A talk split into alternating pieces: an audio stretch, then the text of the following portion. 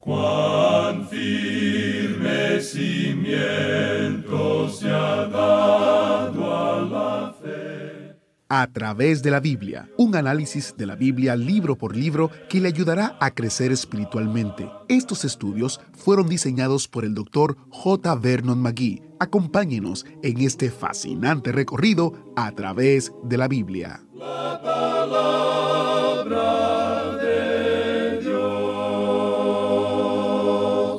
Gracias a Dios, que aunque erais esclavos del pecado, habéis obedecido de corazón a aquella forma de doctrina a la cual fuisteis entregados, y libertados del pecado, vinisteis a ser siervos de la justicia. Así leemos en Romanos capítulo 6, versículos 17 y 18. Bienvenido a través de la Biblia, el programa donde conocemos a Dios en su palabra. Soy su anfitrión, Heiel Ortiz. En el programa de hoy continuamos en los conceptos de esclavitud y obediencia a Jesucristo. Nuestro maestro Samuel Montoya nos dice que hay solamente dos señores a quienes obedecer. Uno es la muerte y el otro es la justicia. Toda persona es esclavo de uno de los dos. Este es un concepto que vale la pena considerar, así que espero que usted se quede en sintonía con nosotros. Y para iniciar, comenzamos en oración dedicando este tiempo al Señor. Padre Celestial, te damos gracias porque nos has liberado del pecado y nos has dado vida eterna a través de Jesucristo. Te damos gracias también porque tenemos la oportunidad de estudiar tu palabra y de venir a ella de corazón y recibir el consejo práctico y oportuno para nuestras vidas.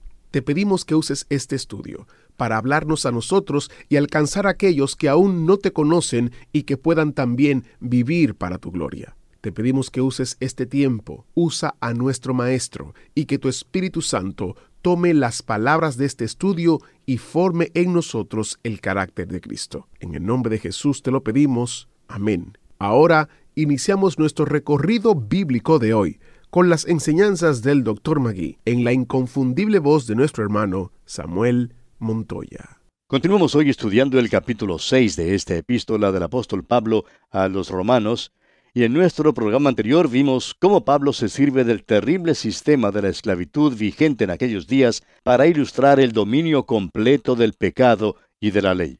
Y vimos, la vida cristiana es la obediencia a Jesucristo.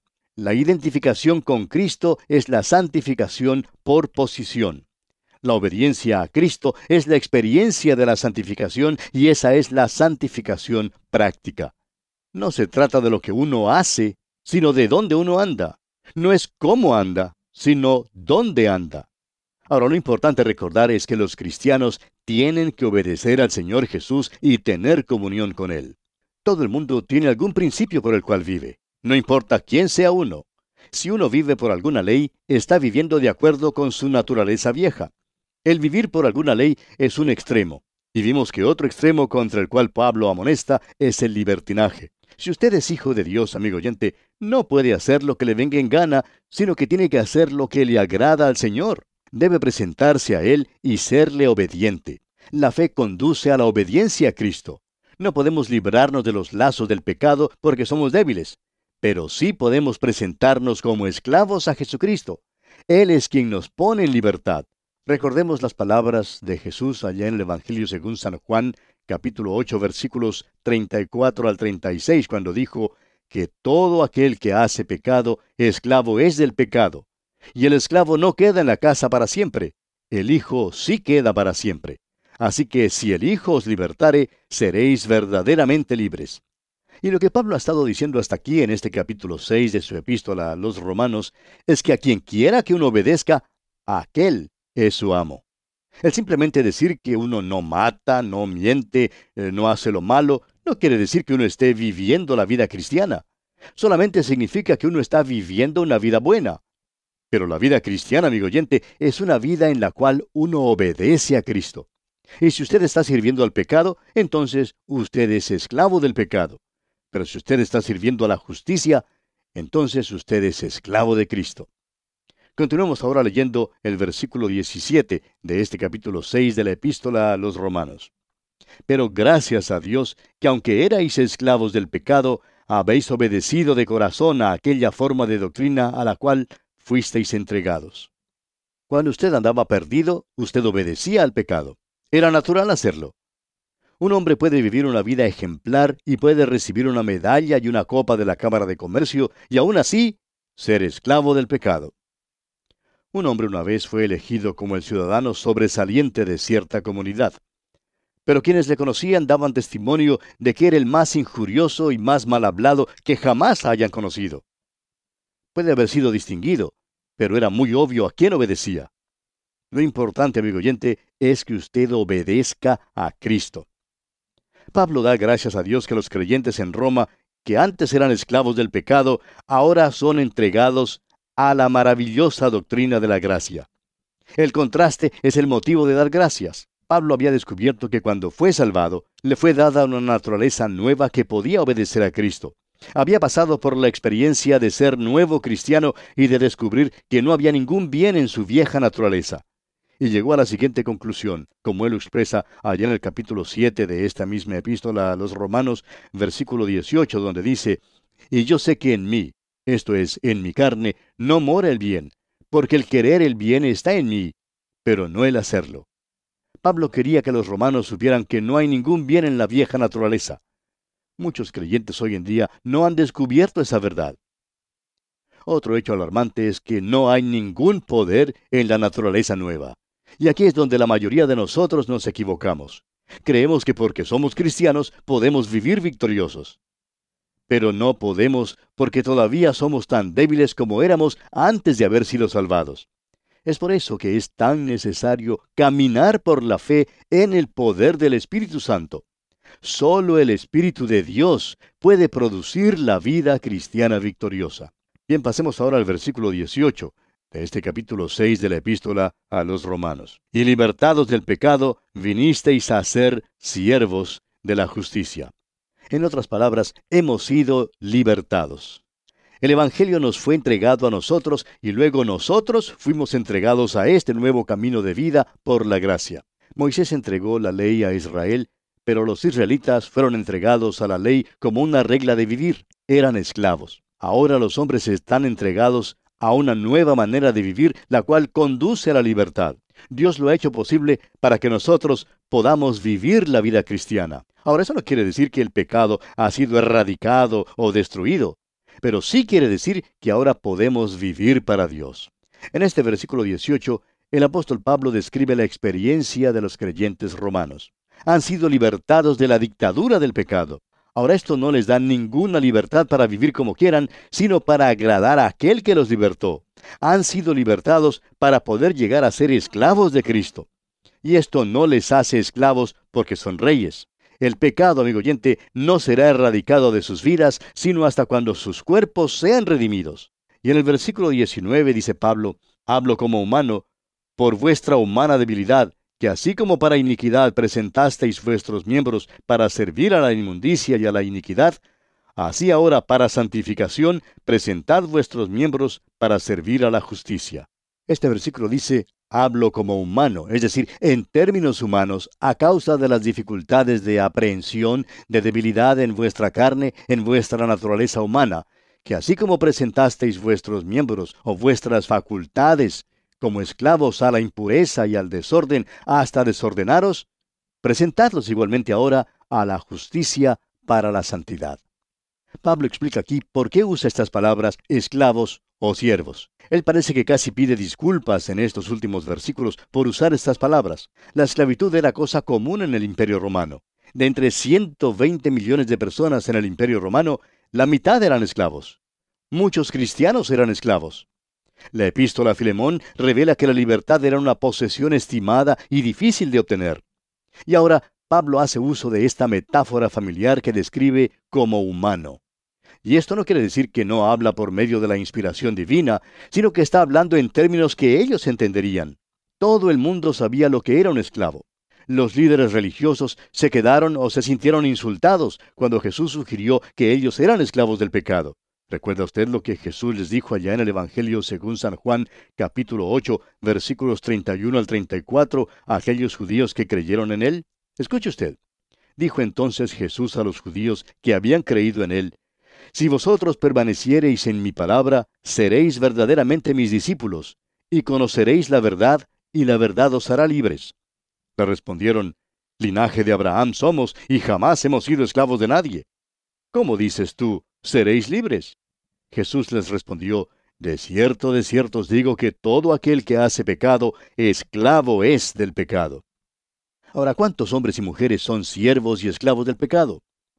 Pensamos en la tragedia de tantos jóvenes que participaron en la guerra de Vietnam que fueron muertos o gravemente heridos. Pensamos en los miles de jóvenes que regresaron de esa guerra y que ahora son adictos a las drogas. Esta es una de las cosas más tristes de las guerras. Otra cosa triste, sin embargo, son los millones de personas que son esclavos del pecado. Al pensar en ello, no hay otra alternativa. Somos o esclavos del pecado o esclavos de Cristo. Es paradójico, pero como esclavos de Cristo, somos en realidad libres. Y Pablo pide a los hermanos en Roma que se presenten a Cristo mediante un acto de la voluntad. Somos conocidos por el uniforme que llevamos puesto. Si somos pecadores, somos esclavos del pecado. Pero si estamos sirviendo a Cristo, somos esclavos de Él. Pasemos ahora al versículo 20 de este capítulo 6 de la epístola a los romanos. Porque cuando erais esclavos del pecado, erais libres acerca de la justicia. Hubo un tiempo, hermano que nos escucha, cuando usted era libre de agradar a Cristo. Vivía para agradarse a sí mismo en todo capricho egoísta. ¿Quiere volver a eso? La única libertad verdadera que usted tenía era que no le era posible hacer el bien. Ni pensaba en servir a Cristo. Y ahora en el versículo 21 nos dice, pero ¿qué fruto teníais de aquellas cosas de las cuales ahora os avergonzáis? Porque el fin de ellas es muerte. Una vez usted era libre y sin fruto. Hacía lo que le daba la gana, pero su único fruto era vergüenza. Y preguntamos otra vez, ¿quiere volver a eso? ¿Quiere volver a la vida vieja, amigo oyente? Eso es libertinaje más que la verdadera libertad. El fin de aquellos días es muerte. No hay ningún futuro para tal vida. ¿Siente usted dolor cuando cae en pecado? Eso es lo importante. Esa es la diferencia entre un hijo de Dios y un hijo del diablo. Al hijo del diablo le gusta hacer lo que el diablo quiere que haga, pero el hijo de Dios anhela hacer lo que Dios quiere que haga. Y leamos ahora el versículo 22. Mas ahora que habéis sido libertados del pecado y hechos siervos de Dios, tenéis por vuestro fruto la santificación, y como fin la vida eterna. Pablo presenta ante los creyentes la esperanza excelente que tienen como esclavos de Dios son libertados del pecado, el cual conduce a la muerte, y su fruto permanecerá para toda la eternidad. Es conmovedor cuando se oye contar la historia de los misioneros, algunos de ellos muy jóvenes, que llegaron a las islas hawaianas allá por el año 1819. Estos misioneros dieron sus vidas alegre y gozosamente al servicio de Jesucristo. Echaron los cimientos del reavivamiento más grande que tuviera lugar en Hawái por más de 150 años se ganó almas para Cristo. Hubo fruto, amigo oyente. Y ahora, en este último versículo del capítulo 6 de la epístola a los romanos, la vida eterna es contrastada con la muerte. Leamos este versículo 23. Porque la paga del pecado es muerte, mas la dádiva de Dios es vida eterna en Cristo Jesús, Señor nuestro. El diablo es pagador. Si usted trabaja para él, él le pagará. Dios, en cambio, no es pagador. Él es dador. Su dádiva es contrastada con la paga del pecado, que es la vida eterna. Esta vida está disponible a todos, pero solamente en Jesucristo.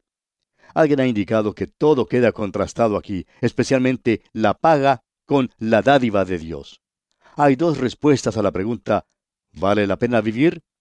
Y para el hombre que está sirviendo en el ejército del pecado, vendrá su día de pago. Recibirá exactamente lo que se le debe, pues es su salario. La única moneda corriente de curso legal como paga del pecado es la muerte. Para este hombre no vale la pena vivir. En cambio, el pobre pecador perdido, que ha venido a Cristo para la salvación, ha recibido el don gratuito de felicidad y alegría ahora en esta vida y también la esperanza gloriosa de la vida eterna con todo lo que ella implica. Nuestra justificación está en Cristo y nuestra santificación también está en Cristo. El doctor Schaeffer da una lista de algunos de los elementos que dan el cuadro completo de la gracia de Dios, los cuales quisiéramos enumerar a continuación. En primer lugar, la gracia no se niega por ser desmerecida. En segundo lugar, la gracia no se puede disminuir por ser desmerecida. En tercer lugar, la gracia no puede contraer una deuda. Cuarto, la gracia no se emplea en el pago justo de una deuda.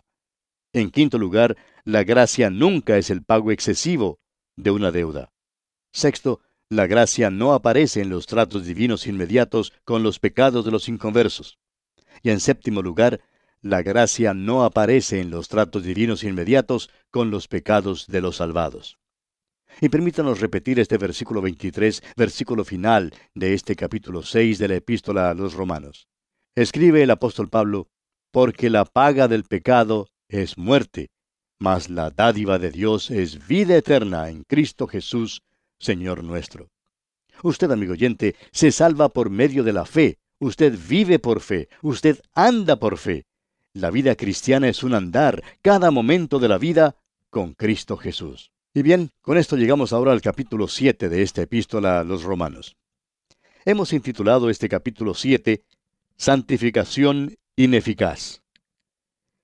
En el capítulo 5 de esta epístola a los romanos vimos la santificación potencial. Luego vimos en el capítulo 6 la santificación por posición, que recibimos por medio de nuestra identificación con el Cristo resucitado tenemos que reconocer el hecho de que Jesucristo murió, resucitó de los muertos y que está a la diestra de Dios. En esa base debemos presentarnos a Él, dándonos cuenta de que no podemos vivir la vida cristiana por nuestra propia fuerza. Dios quiere vivirla por medio de nosotros y esa es la única manera en que puede ser producida. Algunos expositores en nuestros tiempos han afirmado que todos los creyentes deben pasar por alto este capítulo y que nadie debe vivir según lo que aquí encontramos. En su mayoría, estos son predicadores ambulantes, hombres que van predicando de una iglesia a otra. Viajan de un lugar a otro sin tener que vivir en realidad con los santos. Ahora, el pastor que vive con los santos anhela que muchos de los hermanos bajo su pastorado entren en este capítulo 7 de la epístola a los romanos. El hombre que luchaba una batalla perdida aquí en este capítulo 7 de esta epístola es el mismo hombre que gana la batalla en el siguiente capítulo, es decir, el capítulo 8. Es el cristiano que lucha, el que está en una posición de oír las nuevas técnicas que Dios ha provisto para vivir la vida cristiana. El capítulo 7 de esta epístola a los romanos no trata la vida cristiana ideal, eso es seguro, pero sí abre el camino a lo mejor de Dios. Muchas almas salvadas tienden la mano para aferrarse a la última esperanza. A veces creen que esa esperanza es la ley. Pero la ley no es un salvavidas, sino más bien un saco de cemento, una pesa que solo puede hundirle más. Los hombres no pueden vivir así. El resultado de esta esperanza en la ley es que hay multitudes de santos hoy en día que están satisfechos de seguir viviendo en un plano espiritual muy bajo y exento de victoria. Están satisfechos de ser santos tristes y falsos, falsos en su modo de vivir. Y Dios no quiere que vivamos así, amigo oyente pero desafortunadamente son muchos los santos que están acostumbrados a la derrota y la aceptan como la norma de la vida cristiana. Esperamos que nuestro estudio de este capítulo 7 pueda guiar a muchos santos del esfuerzo vano y vago al lugar amplio del glorioso triunfo que encontramos en el capítulo 8 de esta epístola, triunfo que es posible por medio del Espíritu Santo. El capítulo 7 de esta epístola a los romanos es la historia de una santificación ineficaz. Nos habla de cómo no hacerlo. Pero lo que pasa es que la mayoría de los santos aprenden esto a través de sus propias y amargas experiencias. La respuesta a la santificación no se encuentra aquí, amigo oyente, pero hay una flecha que señala el camino.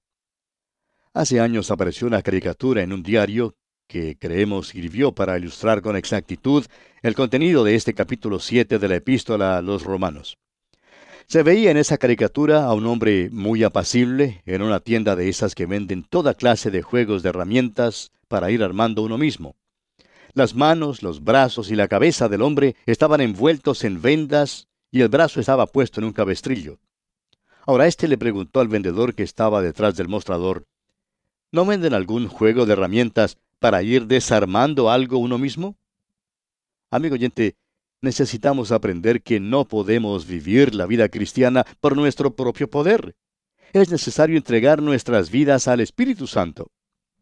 Todos los creyentes, tanto judíos como gentiles, concordarán en que la ley de Moisés es parte de la palabra inspirada de Dios. Parecería entonces que la ley debiera tener alguna demanda, algún reclamo sobre el creyente, aunque no haya sido salvado por ella. Y Pablo ahora demostrará que la ley no tiene ningún reclamo, ninguna demanda sobre el creyente. La ley condenó a morir a los hombres. Y usted, amigo oyente, no necesita buscar al juez que le ha sentenciado a morir para pedirle que le enseñe cómo debe vivir. Pablo mostrará aquí que la ley no tiene ninguna demanda sobre el creyente. Dios ha provisto otro modo de funcionar para el vivir cristiano, el cual es muy superior a cualquier cosa que la ley exigiera. Ahora, si no le fue posible al hombre guardar la ley, entonces una norma más alta tiene que necesariamente estar fuera del alcance del hombre. Ese es el tema de este capítulo 7 de la epístola a los romanos. El hombre no puede vivir la vida cristiana, y esto es algo que todo creyente necesita aprender. Leamos pues el primer versículo de este capítulo 7. ¿Acaso ignoráis, hermanos, pues hablo con los que conocen la ley, que la ley se enseñorea del hombre en tanto que éste vive? ¿Acaso ignoráis? dice Pablo. Y esa es una expresión que aparece muchas veces en los escritos de Pablo. Alguien ha comentado jocosamente que quizá algunos de los oyentes de Pablo estaban propensos a estar en esa condición de ignorantes. Ahora hay varios pasajes que contienen alguna forma de la frase ¿no sabéis? Tenemos por ejemplo el capítulo 6 de esta epístola a los Romanos versículo 3, el capítulo 11 versículo 25, también la primera carta a los tesalonicenses capítulo 4 versículo 13, la primera carta a los Corintios capítulo 6 versículos 2, 9 y 19, etc. Y todos ellos tienen alguna forma de la frase ¿no sabéis? Ahora, la primera epístola a los Corintios se especializa en esta expresión. Pero en ese caso se supone que los hermanos en Corinto eran ignorantes en verdad. Pablo estaba hablando a los que conocían la ley. Ahora algunos señalan solamente al judío que conocía el sistema mosaico, mientras otros afirman que Pablo quería decirle esto a los romanos que conocían algo del sistema legal de Roma, pues aquel era un gobierno de leyes. La ley tiene autoridad sobre un hombre mientras vive. O sea que la muerte constituye la única liberación de la ley. La ley tiende la mano y lleva a los hombres a todas partes, excepto cuando ellos escapan al reino de la muerte. La ley mosaica recibió un período de prueba de más de mil años con la nación de Israel, un pueblo singular. Ellos vivían en una tierra que era amena y propicia para el cumplimiento de la ley, y sin embargo no lo hicieron. Aun Pedro, hablando a los judíos en Jerusalén, les recordó que ellos habían dejado de guardar la ley. Y ahora Pablo hace uso de otra ilustración, la cual desafortunadamente muchos han tratado de torcer y usar como reglas para el matrimonio y el divorcio. Pero Pablo no está hablando acerca del matrimonio en ninguna manera, sino acerca del hecho que no estamos bajo la ley pero vamos a dejar la consideración de esta ilustración para nuestro próximo programa porque nuestro tiempo ya ha concluido.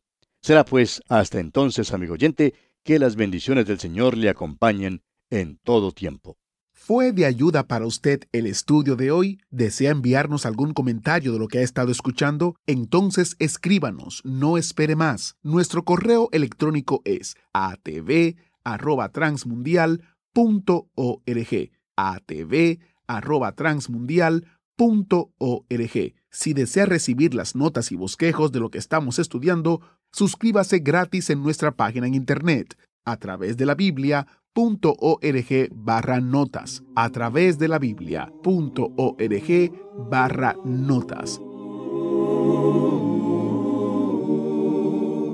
Hemos llegado al final por el día de hoy. Díganos, ¿fue de ayuda para usted el estudio de hoy? ¿Desea enviarnos algún comentario acerca de lo que ha estado escuchando? Entonces escríbanos, no espere más. Si desea recibir las notas y bosquejos de lo que estamos estudiando, suscríbase gratis en nuestra página en internet a través de la biblia.org barra notas. A través de la biblia.org barra notas. Si desea escuchar nuevamente el programa o si se perdió alguno de ellos, visite a través de la Biblia.org.